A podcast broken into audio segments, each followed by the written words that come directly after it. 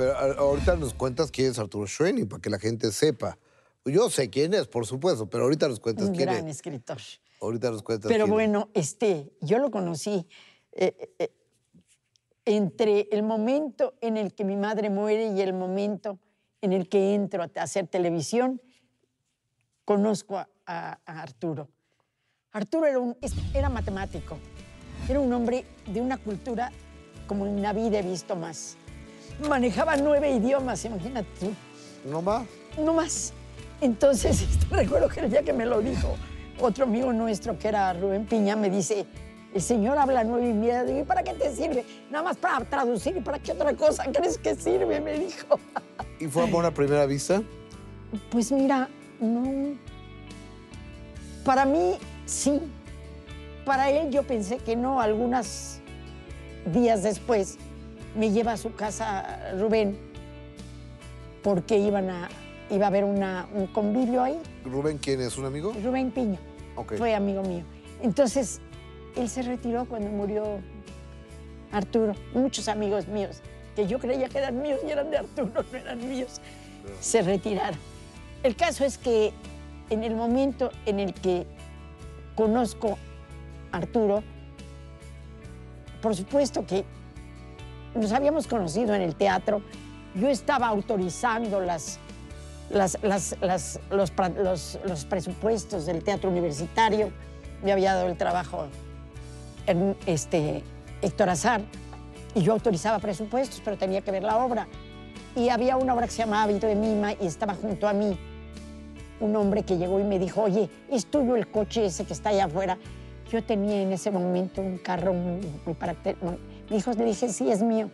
Oye, yo he tenido no sé qué, y se puso a platicar conmigo y me encantó la persona y su plática y todo lo demás. Después me dijeron que era el primo de Yamile Paz Paredes, hija de, de- los Paz Paredes. Y eh, bueno, Yamile era, era una de las actrices de ahí. Y yo estaba viendo la obra para ver si autorizaba o no el presupuesto. Y poco tiempo después, días después, me invita a su casa. Este. eh, Arturo, no, no, no. Rubén. Rubén me invita a su casa, a la, a la casa de él, Rubén. Vamos y yo lo veo platicando con una mujer alta, alta, alta y güera, güera, güera, casi transparente.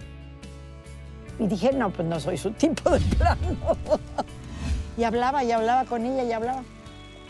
Después me enteré de que era su mejor amiga, pero no tenía nada que ver con él y que no le gustaba porque era transparente. Precisamente por eso, porque era una rubia transparente.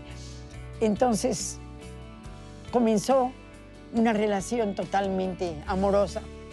Y a mí me parecía rara para un hombre tan bello y con tan, tan apuesto y tan inteligente y tan lleno de cualidades que yo me sentía muy poca cosa junto de él, la verdad. No, no entendía por qué se estaba enamorando de mí. El propio Ernesto no lo entendía. ¿eh? Yo lo llevaba al, al foro y, y Ernesto decía, pues quién sabe qué tendrá Marta, porque ya han visto la pareja que se carga. Era un hombre muy bello, muy bello realmente. Total, ¿Te fuimos casaste con él? 50 años. ¿Se casaron? Tres años antes de que falleciera o cuatro años antes, porque vivimos en continuo romance, Vivieron en unión libre y en, y en amor libre. en toda- amor libre también toda la vida.